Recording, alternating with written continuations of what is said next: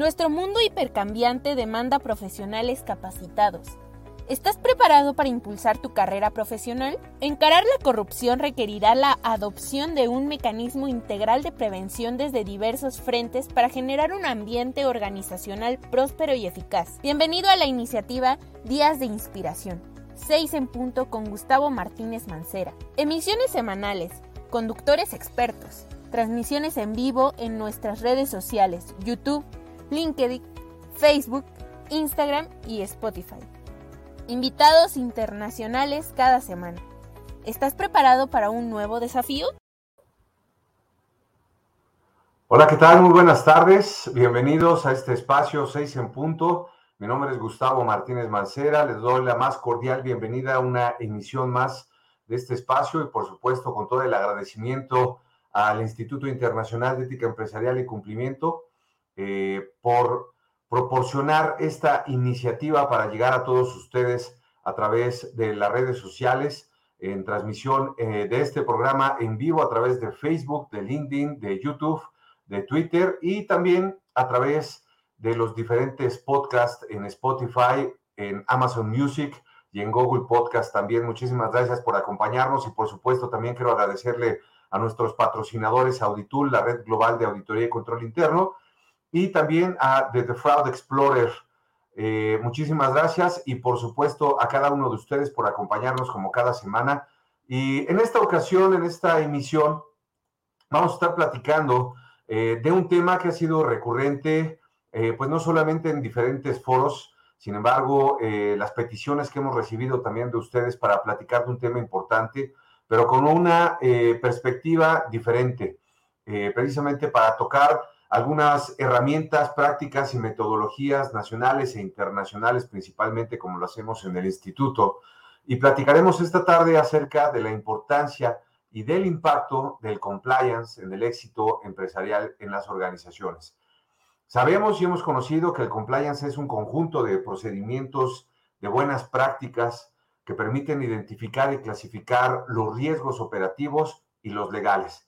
Eh, el mercado del compliance se ha valorado ahora precisamente y tenemos ciertos números del año pasado, del año 2021, que está valorado este mercado de compliance a nivel internacional por cerca de 40, 41 mil millones de dólares. Eso la verdad es que abre la posibilidad no solamente a implementar este tipo de proyectos, de programas en las organizaciones de cualquier nivel, de cualquier sector, industria o tamaño, eh, sino que también en el sector público, en el sector privado y también en las universidades, como lo hacemos nosotros en el Instituto Internacional de Ética Empresarial y Cumplimiento.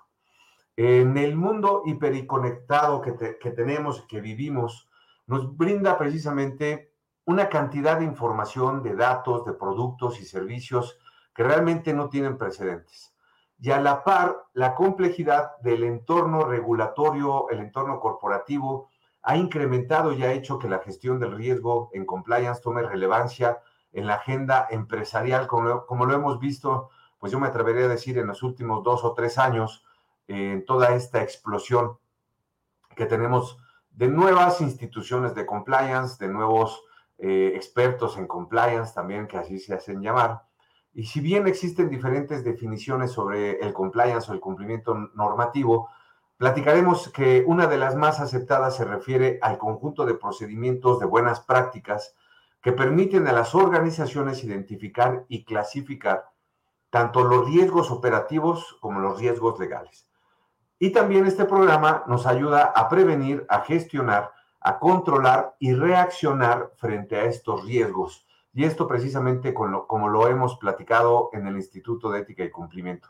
Y además también conecta, protege la capacidad de los empleados de una organización que necesitamos para seguir las políticas y procedimientos y con esto el compliance se hace una parte esencial de la mitigación de pérdidas y en la protección reputacional de una organización.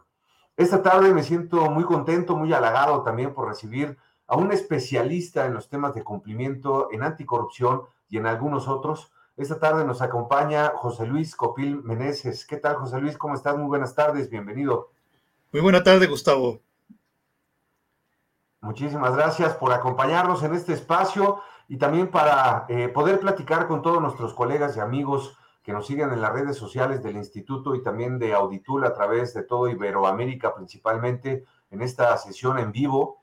Eh, quiero invitarlos también a ustedes que puedan hacer sus preguntas y sus comentarios, que nos los pueden hacer llegar a través de las mismas redes sociales y poder platicar con ustedes de estos temas. Y antes de entrar de lleno a platicar eh, precisamente acerca de la importancia e impacto del compliance en el éxito empresarial, eh, quiero presentarles a nuestro invitado de esta tarde y compartiéndoles un poquito de su semblanza profesional.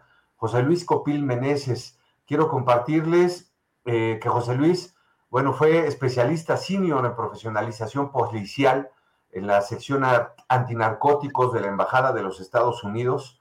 11 eh, años coordinando estrategias de seguridad pública con los gobiernos federales, estatales y municipales. También apoyó en la capacitación, donaciones, viajes de estudios, certificaciones y conferencias. Y también eh, en enlaces e intercambios con las policías de los Estados Unidos en España, en Colombia, en Chile y en Honduras. Desarrolló también programas como los siguientes, eh, la Policía de Proximidad, Investigación y Análisis Criminal, el programa 911 de Violencia de Género también en anticorrupción, en asuntos internos, eh, el Focus Deterrence también, el, el Ceasefire, entre otros que igual y también tendremos la oportunidad de platicar un poquito eh, con José Luis acerca precisamente de estos programas. Eh, ha sido instructor, ponente, instructor en cursos de productividad de, calidad total, en combate a la corrupción, seguridad nacional y seguridad pública también en México y en muchos países en el extranjero.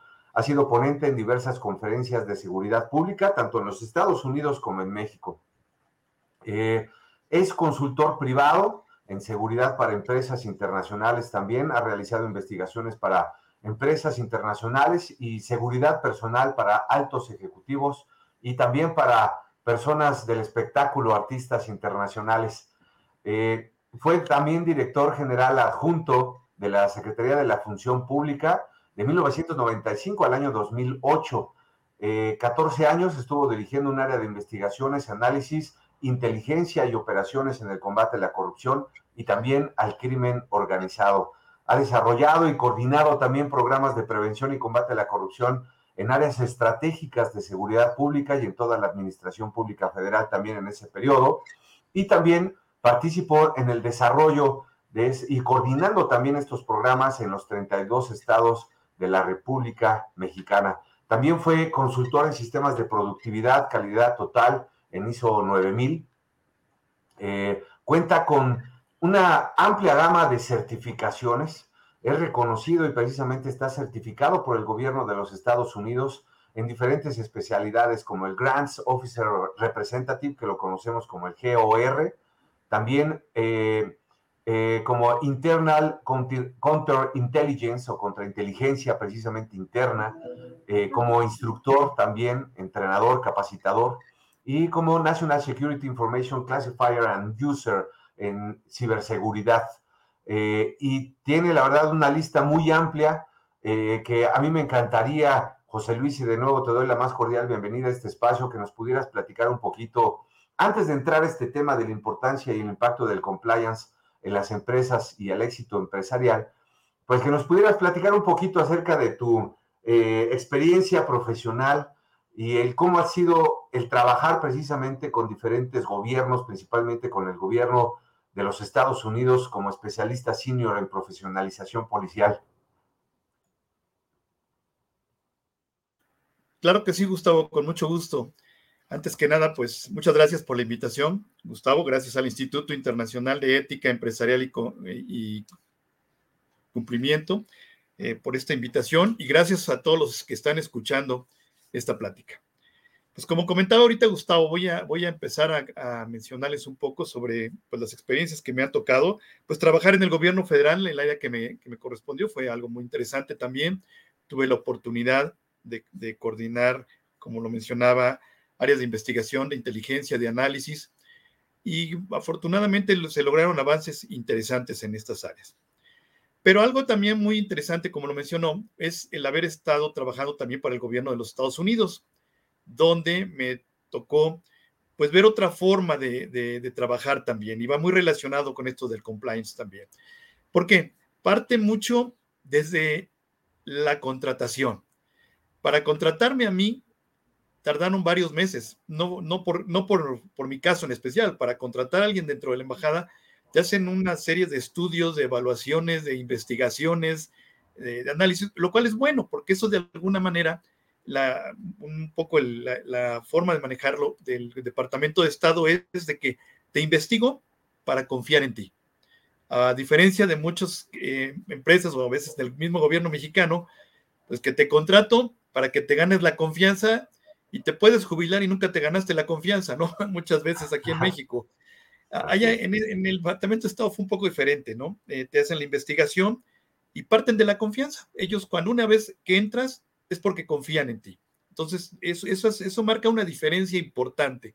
O sea, si no, no entras, si no confían en ti, simplemente no entras porque te investigaron, porque te evaluaron, porque vieron tus capacidades y vieron tu probidad y lo que, todo aquello que a ellos les, les puede interesar. Son muy cuidadosos en el tema de seguridad. Entonces, eh, bueno, partimos de ahí y creo que esto es importante también para las empresas, ¿no? Porque muchas veces, eh, pues sí, ya tenemos que preocuparnos por lo que pasó, pero en la parte de la contratación desde ahí eh, no, no, tenemos el, suficiente cuidado, lo cual es muy importante. ¿Qué pasa? Te, te, contratan y te empiezan a dar capacitación también. Eso, es otra parte importante, independientemente de todos los esquemas de seguridad que tiene, ¿no? Eh, las entradas, eh, hay, tanto de seguridad administrativa, vamos a, llamarla de esa manera, en cuanto al uso de la computadora, el manejo de, los sistemas. Por ejemplo, para entrar al equipo tenías que, la credencial era la tarjeta para entrar al, equipo. cada tres meses tenías que cambiar tu clave forzosamente, por si no se te bloqueaba la computadora, tu clave de acceso al equipo de cómputo lo cual me parecía también muy interesante. Y todos los días al prender tu computadora te mandaban un mensaje de seguridad y de probidad y de ética. ¿Qué harías tú si pasara esto? ¿Qué harías tú en este caso? Tú contestabas y te salía una calificación todos los días de cómo ibas, ¿no? No, no había bueno o, malo, simplemente te decían, esto fue, estas son tus respuestas y vas de esta manera. Por supuesto, también tenías que tomar un curso de ética, ya que, ya que estabas ahí otro curso anticorrupción, otro curso de manejo de información, ese me parecía muy interesante, porque por la forma en que tienes que clasificar la información, digo, no es nuevo para la mayoría de ustedes, pero sí había desde, obviamente el Departamento de Estado manejaba desde información muy confidencial hasta información eh, administrativa general, la información personal de uno de los empleados también era muy importante, la forma en que, en que teníamos que, que manejarlo, entonces tenías que tomar un curso y pasarlo. Algo interesante en, la mayor parte de los cursos que tomabas eh, con ellos, y es un poco el sistema educativo que, a veces eh, se, tiene que plantear, no es que tuvieras eh, que pasar un solo examen. Por ejemplo, si la calificación mínima fuera 9 para, para acreditar ese curso, para que te certificaras, si en la primera ocasión no pasas el curso, no dices, no, ya se acabó, ya estás perdido, no pasaste el curso, adiós, ¿no? Como podría pasar en cualquier sistema o la mayor parte de los sistemas educativos, ¿no? Aquí lo que te, decían, ok, no pase, lo puedes presentar cuantas veces quieras, nada más que cada que, pues las preguntas van a cambiar. ¿A qué te orilla esto? A revisar tus, tus, apuntes, los documentos, las notas, el manual que se te proporciona ya, repasarlo y de alguna manera recordar muchos de los temas en los que pudiste haber fallado. Eso me parecía muy interesante cuando la forma en que, lo hacían, porque, bueno, a final de cuentas, el objetivo era que entendieras que, que, que de alguna manera te relacionaras y no, que, no, no solo que memorizaras, sino que aceptaras el que está, está revisando una información y la estás entendiendo e interpretando adecuadamente, lo cual me parecía a mí muy interesante. Entonces, para certificarte tenías que hacer una serie de, cursos. Eh, te decía el curso de, ética. El curso de ética lo tenías que hacer cada año. No era de que ya hice mi primer curso y se acabó. Lo tenías que hacer cada año y, este, pues ya de hecho, ya después del, segundo o tercer año, pues ya te lo sabías de memoria casi, ¿no? Pero, pero ese es parte del objetivo también, ¿no? Recordar, tener en mente esos temas, ¿no? Eh, te investigan, como, te decía todo, tenemos, teníamos ahí los, los sistemas de, de, control, de revisión, y luego entrábamos ya a la parte, vamos a llamar, de las licitaciones, donde yo era parte de, de este tema, que también me, me, parecía muy interesante. Tú recibías una invitación para participar en una licitación y, recibías un documento, un formato, el cual te tenías que llenarlo y principalmente decía que donde tú firmabas que no tenías ningún tipo de relación con las empresas que estaban participando en la, en la, investigación. Si así fuera, tenías que notificarlo y no podías estar dentro del, dentro del procedimiento de, de, licitación, ¿no? Y te decía, eh, eh, yo, por ejemplo, estaba certificado, entre otras cosas, como GOR, que es un representante oficial del gobierno para el tema de, adquisiciones. Eh, cuando entras a la licitación no quiere decir que vas a estar como representante, simplemente vas a ser parte de eso. Pero como les decía desde el principio, ellos ya confían en ti, eres parte de una licitación de, pueden ser cientos de millones de dólares, en, donde están. Ahora también las clasifican, obviamente, como, como sucede en muchos lugares, hay, hay este, compras que pues, son por su monto menor, son directas, sin mayor problema, pero conforme van subiendo los montos o, lo delicado, también incluso lo delicado de lo que vas a comprar, eh, el procedimiento se va haciendo más, eh, yo no diría complicado, más completo, más, más, más este, exhaustivo en ese tema.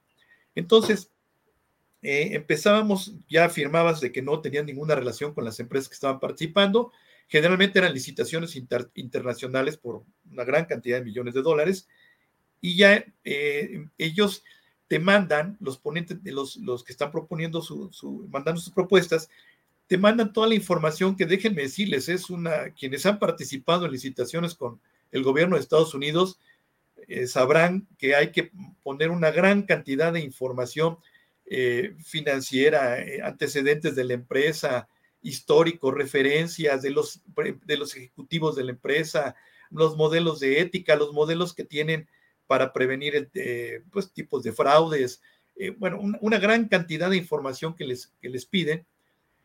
Y esa, información teníamos nosotros que revisarlas, cada uno de los que estábamos en el comité de evaluación, vamos a llamarlo así, y poner una calificación a cada uno de ellos.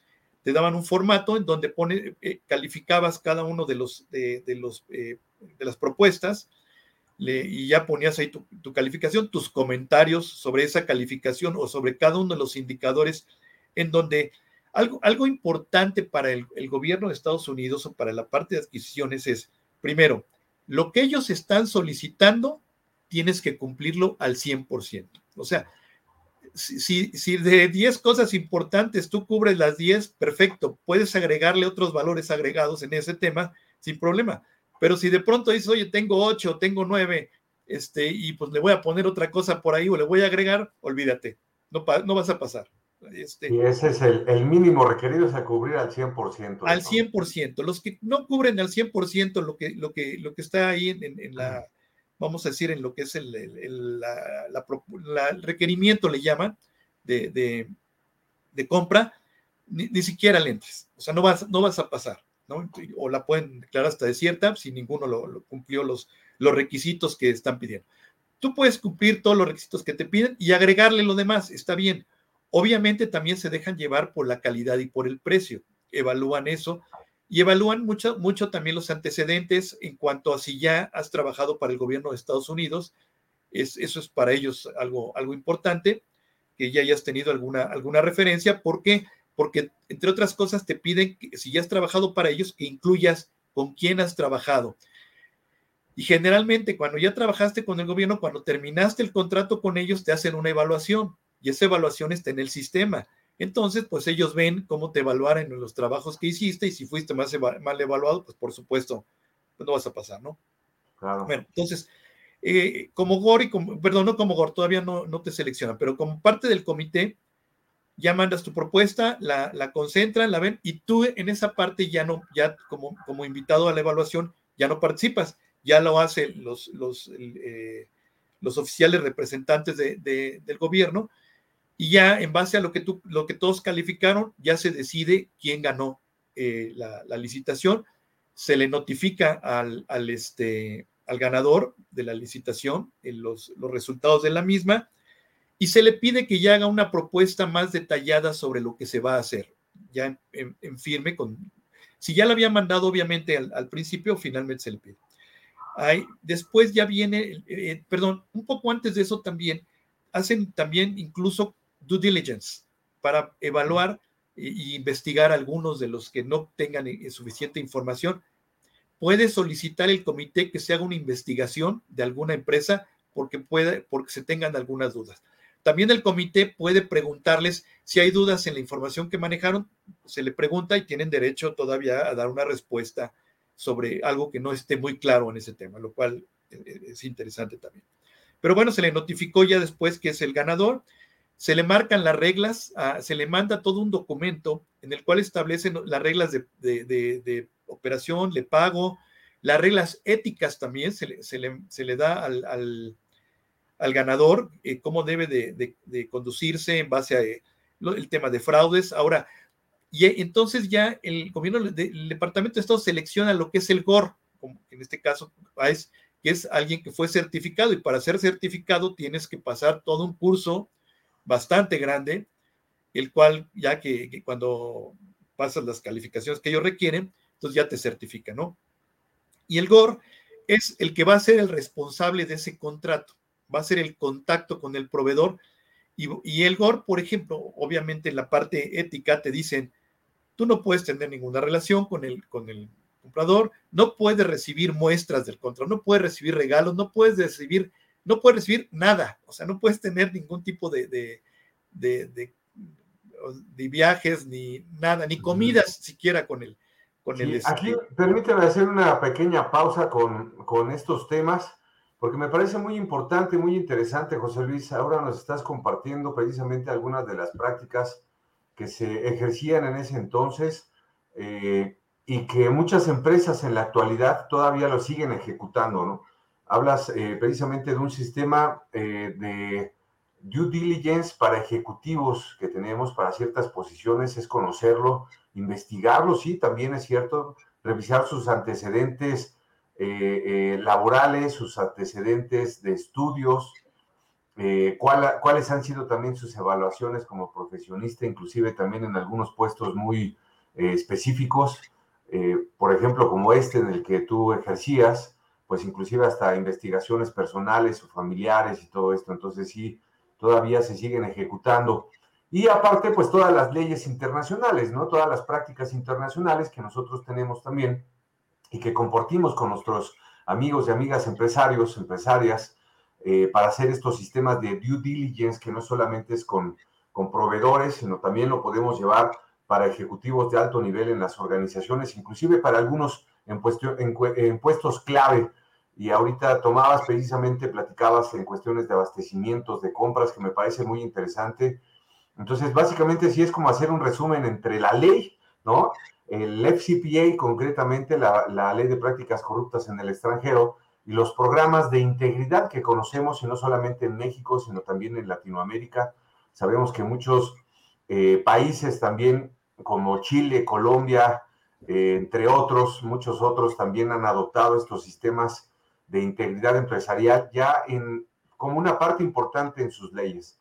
En México, pues lo integramos en el Sistema Nacional Anticorrupción, con nueve leyes ahora concretamente que son la que rigen y la que regulan precisamente estas actividades, en que inclusive ya tomamos, también estamos adoptando, que todavía está nuevo, no me permitirás por ahí decir cosas diferentes, está muy nuevo en México el, famoso compliance penal, ¿no? Donde tiene una responsabilidad también legal penalmente la organización, sus directivos y hasta sus dueños, ¿no? Los empresarios y obviamente pues también los ejecutivos. Y esto no es necesariamente para las cuestiones de prevención de lavado de dinero y financiamiento al terrorismo, para actividades vulnerables a los eh, recursos de procedencia ilícita y todo esto.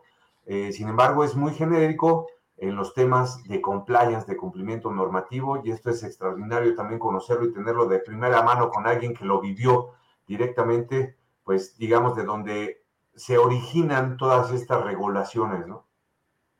Así es, sí, efectivamente, como, como tú bien lo comentas, el, due diligence a los ejecutivos, pues es, importante no solo al principio en la contratación, ¿eh? incluso durante ya el proceso que estén, aunque estén trabajando eh, periódicamente. nosotros en, la embajada, cada cinco años nos hacían nuevamente una investigación completa. Eh, la tenías que, te tenía, tenías que volver a, pasar y como tú lo dices, era, era, es, es una investigación tanto financiera, tanto personal, de todo tipo. De hecho, van a tu casa, te hablan con tus vecinos, todo el procedimiento de investigación cada cinco años lo tenían que repetir. Este, no, no porque hubieras tenido algún problema, simplemente es parte de un procedimiento que tenías que seguir y, me parecía muy sano y bien eh, ese, tipo de, prácticas, independientemente, como te decía, que todo el tiempo te estaban bombardeando con mensajes de ética y, de, los procedimientos que tenías que estar siguiendo para que no, no lo olvidaras. Todos los días, digo, al prender la computadora te aparecía un mensaje este, que tenías que, o por lo menos marcar como leído o contestar la respuesta de lo que te planteaba. Era inevitable ya verlo, ¿no? sí, sí, tenías que hacerlo forzosamente. Entonces, eh, lo cual estaba bien. Y posteriormente decía también, continuando con el proceso de compras, se hacía un monitoreo de, los, de, tienes que hacer lo que llaman un site visit, ir a visitar las instalaciones del, de tu eh, contratista, ¿no? Con el que estuviste eh, nosotros teníamos contratos internacionales, entonces íbamos, no sé, por ejemplo, con la Universidad de Yale, con Police Foundation, con la Universidad de Stanford, eh, con Boston College, con muchísimas organizaciones, con Naciones Unidas, por ejemplo, teníamos, teníamos proyectos con ellos, y, y aunque fueran eh, instituciones reconocidas por todo el mundo, tenías que ir a visitar y ver con ellos eh, todo, todo el tema que manejaban, ¿no? No, no era porque sea, ah, pues todo el mundo conoce a la Universidad de Yale, ¿no? No tiene problema, no, tenías que ir forzosamente a, hacer la evaluación y, ver todo, todo el, reporte. Y ellos cada, cada, conforme avanzaba el contrato, llámese contratos de servicios o algún producto sobre, cuando lo comprabas, pero sobre todo eran contratos de servicios, cada, eran contratos que podían durar uno, dos, tres, cuatro años y tenías que, tenía el contratista que darte un reporte de avance trimestralmente. Tú con ese generabas otro reporte, el cual mandabas para ser evaluado y se le procediera al pago trimestral al, este, al contratista del, servicio que se estuviera prestando. Y así te lo llevabas en caso ya finalmente cuando terminaba el contrato, había cláusulas donde podías tener extensiones por alguna razón del, del contrato fueran por causas de fuerza mayor o por negociaciones que, el mismo programa solicitara. Finalmente ya hacías el cierre del, contrato cuando se terminaba, ya hacías un monitoreo del, mismo, de los avances, y ya terminabas con, ese, con ese programa, ¿no? Con ese, con ese contrato eh, como tal. Entonces era, era a grandes rasgos la forma en que, en que ellos están trabajando pero es interesante porque, como les decía, pues hay muchas empresas que han trabajado o, o pretenden trabajar para, para, el gobierno de los Estados Unidos. Hay contratos muy interesantes, seguramente muchos de ustedes ya los han visto, están en las páginas de la, de la embajada, eh, algunos muy, muy grandes, y, ah, directamente en, el, del gobierno. Hay, hay, contratos que les llaman locales en, en los Estados Unidos, pero los interesantes también son los contratos internacionales, que hay muchos, eh, muchos, y les decía, muy grandes, y estoy seguro que empresas mexicanas podrían competir con eso, pero yo no veía muchas que, a veces le, entraran a esos, esos contratos. ¿eh? Eran pues algunas empresas, incluso hasta colombianas, que llegaban a ganar contratos para actividades que se iban a realizar en México, que se realizaron en México, ¿no? Entonces yo creo que es un, es un mercado todavía que puede ser explotado por empresas en, México y, muy interesante por eso. Entonces, bueno, ese es Aquí tengo como una, una, lista muy extensa también de todo lo que nos estás eh, compartiendo, eh, porque sí son muchas herramientas, muchas prácticas. Nuestros colegas y amigos que nos siguen en este espacio de seis en punto nos han preguntado también eh, cómo pueden ellos acceder, conocer las famosas listas negras. ahora que hablas precisamente del due diligence, de conocer a tu proveedor, a tu contratista, ¿Cuáles son las herramientas? Eh, inclusive hay algunas herramientas electrónicas, hay otras que son gratuitas inclusive. Eh, ¿Cuáles son las que pudiera sugerirnos precisamente para que nuestros amigos puedan conocer también más con quién están haciendo negocios? ¿no?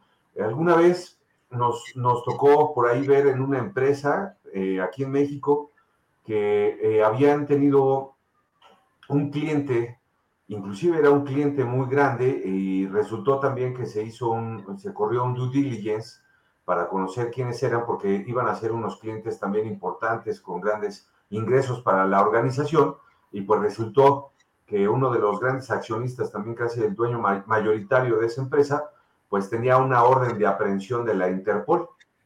Entonces, realmente sí es súper importante el conocer todo esto porque hay que saber y conocer que ahora nosotros también tenemos una responsabilidad, aparte de la civil o moral, sino también una responsabilidad penal. Eh, y es importante conocer con quién hacemos negocios. Claro. Sí, por supuesto. Mira, a mí me ha tocado hacer varios de estas investigaciones y como tú lo acabas de mencionar, eh, y, nuevamente me llama la atención el hecho de que de pronto me piden empresas eh, de Estados Unidos que hagan un due diligence en México con empresarios mexicanos.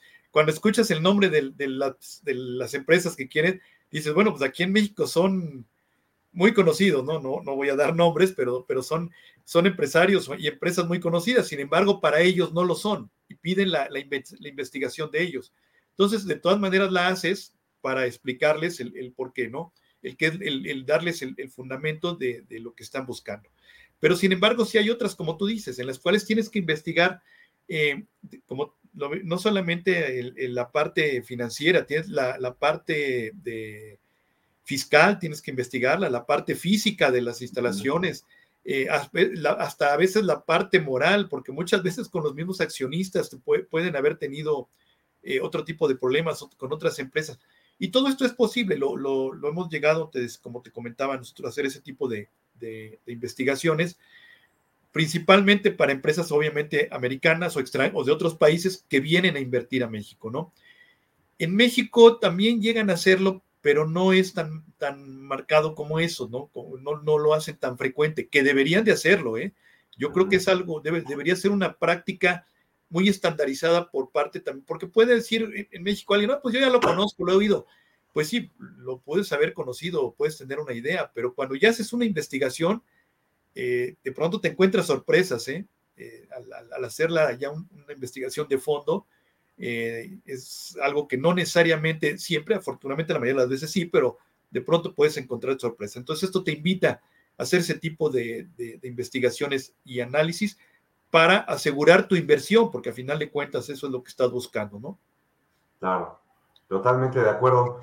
Eh, algunas otras prácticas, precisamente, como hemos platicado en estos espacios del instituto y también durante el transcurso de este programa, eh, tratamos de encontrar cuáles son las herramientas, estas prácticas, las metodologías para ayudarnos a implementar estos programas de cumplimiento en las organizaciones. Eh, algunas otras precisamente recomendaciones específicas, hablabas del código de conducta, mencionabas también la línea de denuncia. Yo creo que ahí también convergen eh, las nuevas tecnologías que están disponibles y que muchas de ellas están al alcance de la mano.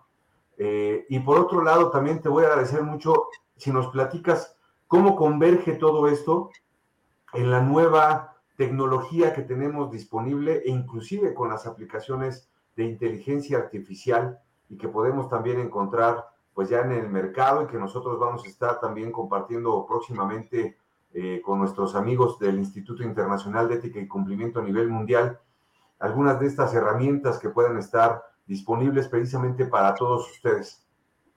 Claro que sí, mira, yo creo que tenemos que partir del tema de la ciberseguridad. ¿Por qué? Porque tienes las herramientas tecnológicas y tienes que inicialmente partir de tener un, esquema, una, capacitación en ciberseguridad y procedimientos para la ciberseguridad. Porque eh, si tienes eh, toda la tecnología, pero no la, no la encuadras en mecanismos de, control, de procedimientos, bueno, sigues corriendo el riesgo de todas maneras. Algo que pasaba, por ejemplo, aquí con nosotros, independientemente de esto, te daban también un curso de ciberseguridad que tenías que tener mucho cuidado desde el manejo. Hay, áreas donde no podías entrar con celulares, mucho menos obviamente con, con este USBs. Eh, tú no podías conectar en la computadora de tu oficina ningún accesorio, nada. dígame, se ve cargar el celular ahí, unos audífonos no los podías conectar, no, no, no, este, estaba prohibido eh, conectarlo. Había cosas que obviamente tenían este, controles para no tener acceso a ese tipo de, programas. Y entonces el, curso, también tomabas tu curso de ciberseguridad que tenías que pasar anualmente. O sea, nuevamente, muchos hace, dan, toman el tema de ciberseguridad como que dan un curso y se acabó. Ya, ya, no, ya no le dan seguimiento, ya no pasó nada. Entonces, para aprovechar toda esa, esa, tecnología que, a, la, que tú te refieres y en la cual puedes tener un buen control, pues primero tienes que poner ciertos candados a los procedimientos de tu, personal, ¿no? ¿Cómo lo vas a, controlar ese, tipo de, tecnología? Y la otra, también eh, controlar lo que es la seguridad de la información que va de la mano. Y también eso, como comentaba yo al principio, tienes que clasificar la información, tienes que irla eh, estratificando de alguna manera y, de acuerdo al tipo de empresa también y a, las dimensiones, pero no importa que sea una empresa pequeña, muchas veces dicen, no, pues yo qué, por, por qué tengo esto? Hay fuga de información, hay robo de información como tal, hay, y muchas veces pierden hasta este, eh, oportunidades estratégicas por ese, ese tipo de manejo de la información y, hay, hay, reuniones donde están platicando temas y, está todo el mundo, está alguien que no debe de estar. Entonces, todo eso también debes de, de, normarlo dentro de la empresa y en un procedimiento. Esto no quiere decir que tengas que hacerlo burocrático, simplemente tener cuidado. Algo que, que debo decirle, los americanos, eso sí, tienen mucho cuidado con, con el manejo de información, por, por lo menos obviamente el Departamento de Estado, eh, había temas de contraterrorismo que teníamos que ver ahí, pero el manejo de la información era lo clave, pero yo lo veo que, en las empresas debería ser lo mismo. Yo eh, todos hemos escuchado historias de empresas, de empleados que han sacado información de, este, para venderla o para afectar a la empresa porque lo corrieron o porque tuvo que salir. Entonces, eh, ese tipo de, procedimientos deben estar bien establecidos para, dar un control. Y ahora, el tema de, como lo, lo menciona, es muy importante ahora con la tecnología aprovecharla, con los, mecanismos que se tienen, eh, las aplicaciones, todos los, los sistemas en, en, las computadoras. Por ejemplo, el manejo incluso de los celulares. Había, te decía, áreas donde no, no, debe, no podías eh, acceder con, con, un celular. Y los celulares estaban encriptados también, o sea, no podías eh, tú te necesitaban meter claves que tenías que cambiar periódicamente, forzosamente, si no se bloqueaba el celular o se te bloqueaba la señal.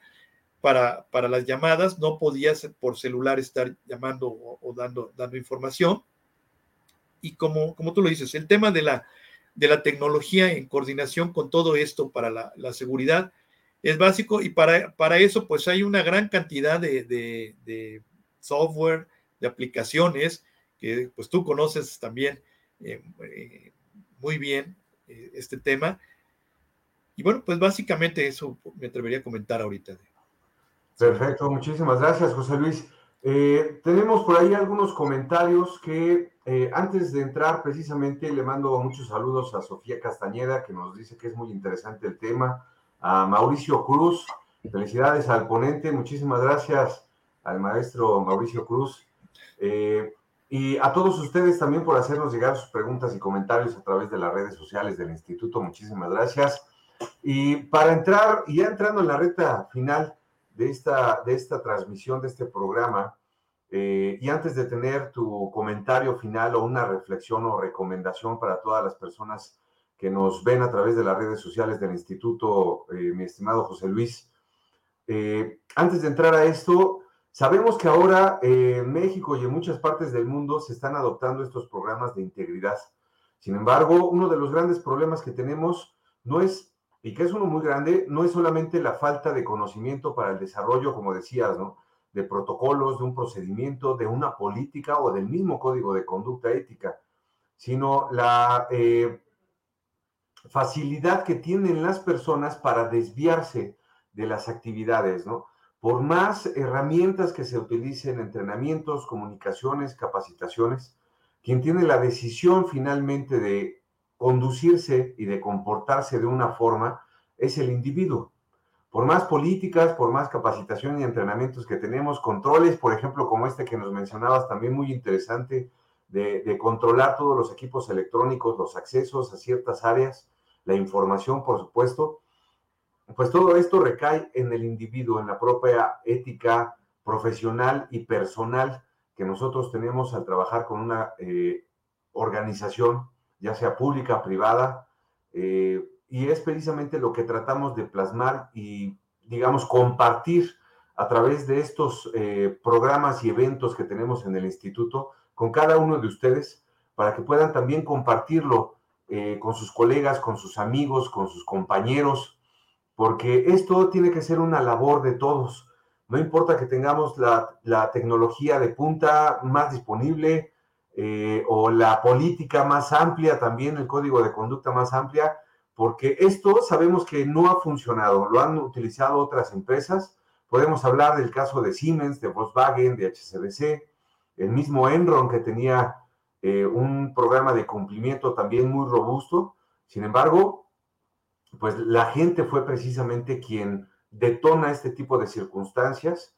Eh, y aquí te voy a agradecer también si nos ayudas también a tener y a compartir un comentario, pues con toda esta experiencia que has tenido en tu trayectoria profesional, mi estimado José Luis, para todos nuestros eh, amigos y amigas que nos sintonizan en esta tarde en seis en punto. Sí, claro que sí. Bueno, pues eh, ya como tú lo comentas, resumiendo todo esto y partiendo de lo que mencionábamos inicialmente, desde la contratación. O sea, la contratación del personal es muy importante, la evaluación del mismo es, básica, invertirle un poco de tiempo y algo de dinero también te va a ahorrar muchos, muchos problemas o, eh, eh, problemas dentro de la empresa, ¿no? Entonces, la contratación es básica.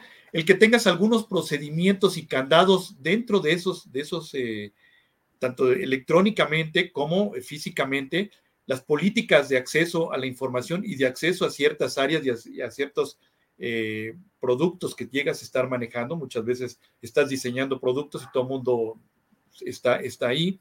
Entonces, yo creo que eso es algo en lo que debes de, hacerlo. Y la otra, hacerlo permanentemente.